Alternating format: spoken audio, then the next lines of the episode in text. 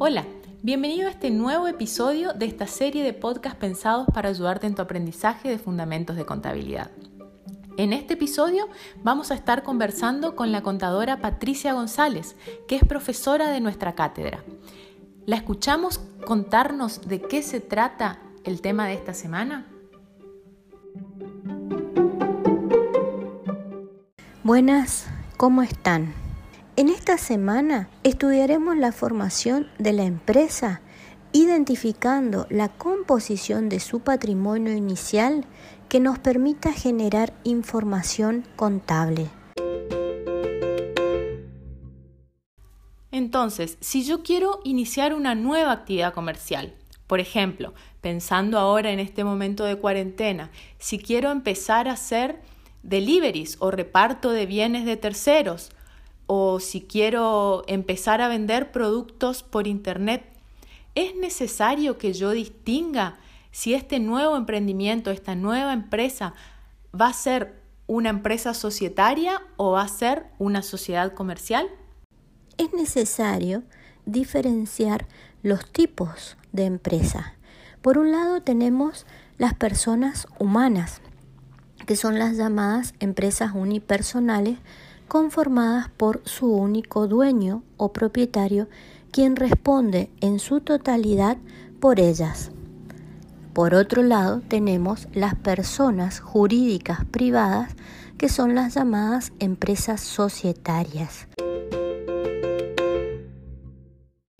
Bien, entonces ya sabemos que podemos formar empresas unipersonales o empresas societarias.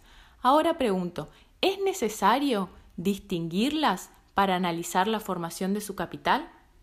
Al analizar la formación del capital social, sí debemos distinguir el aporte de los propietarios que se produce en una empresa unipersonal y el aporte de los propietarios en una sociedad comercial. Bien, entonces es necesario distinguir una empresa unipersonal de una empresa societaria. ¿En qué se basa esta distinción? ¿Cuál es la diferencia ya mirándola desde el punto de vista de la contabilidad? En una empresa unipersonal, el aporte de los propietarios y su respectiva integración se da en un solo acto. Sin embargo, en las empresas comerciales, las sociedades comerciales, debemos distinguir dos momentos y separarlos. Por un lado, el momento del compromiso de aporte en el cual los socios se comprometen a conformar el capital de la empresa. En un segundo momento, una vez ya conformado el capital de la empresa, los socios se ven obligados a proceder a integrar ese capital, pudiendo integrar bienes, derechos u obligaciones.